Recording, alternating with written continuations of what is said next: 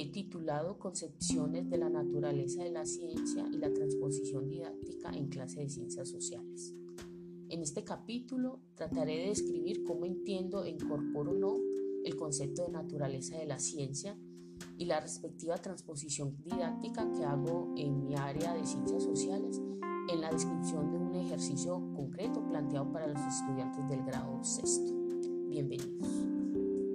Aceptar la importancia de enseñar ciencias conlleva necesariamente a pensar cómo hacerlo. Esta cita tomada de Oscar Tamayo en Aportes de la Naturaleza de la Ciencia y del contenido pedagógico del conocimiento para el campo conceptual de la educación en ciencias me lleva a pensar mi ejercicio docente diario y cómo he incorporado mi concepto de naturaleza de la ciencia a través de los años en mis planeaciones de clase y con ello la respectiva transposición didáctica que hago con mis grupos. Pues como docente de ciencias sociales, el concepto de naturaleza de la ciencia no fue importante para mí y mucho menos fue un ejercicio consciente en mis procesos de enseñanza. Al principio creía que lo importante era pegarme a las temáticas y contenidos de cada grado incluidos en los planes de estudio y ser creativa en mis clases para llamar la atención de mis estudiantes para que estos aprendieran todo por igual y de forma más fácil.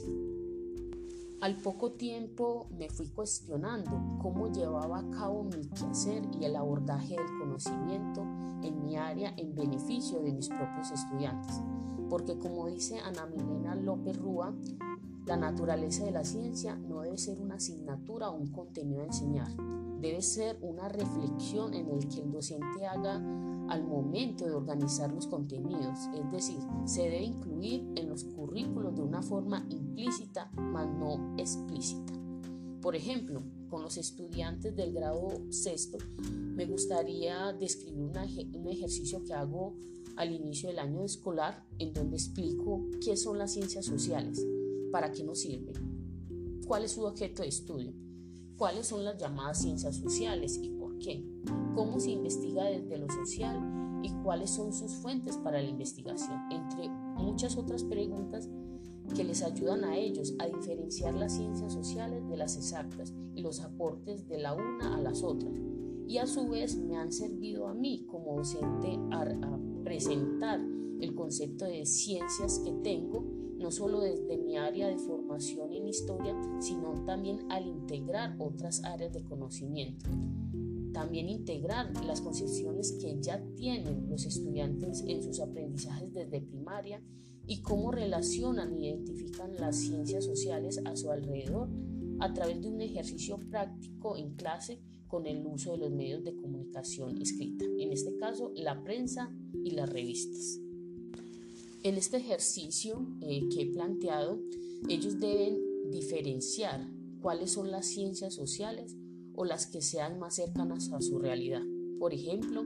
la religión, la ética, la geografía, la historia, el derecho, la economía, entre muchas otras. ¿Cómo se manifiestan y cuál es el objetivo de estudio en la actualidad a través de la información que se presenta en los medios de comunicación de forma escrita, las noticias o las imágenes?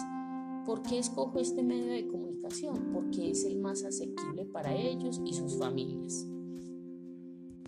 Algunos resultados que he encontrado en este ejercicio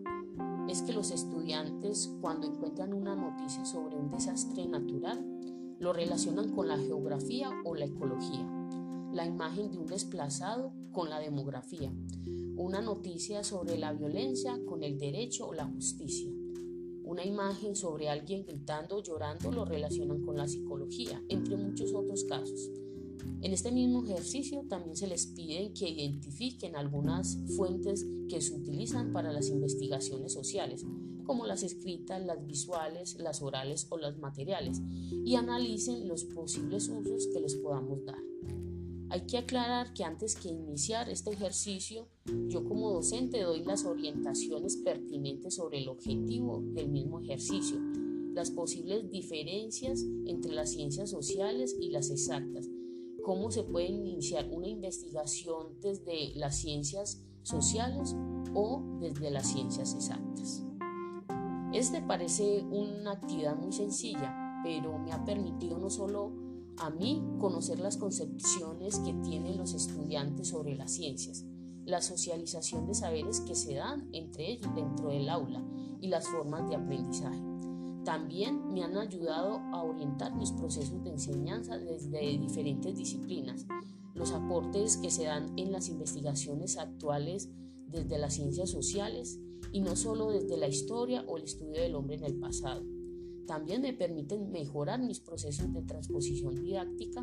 al contextualizar y transformar mis prácticas de enseñanza, como lo afirma el mismo Roberto Ramírez, al aproximar y presentar el conocimiento eh, en forma selectiva y gradual dependiendo de las intenciones del locutor, del conocimiento y de las necesidades del interlocutor. Espero haber dado cuenta de la pregunta inicial y haber desarrollado bien mi idea. Hasta una próxima ocasión y un abrazo para todos.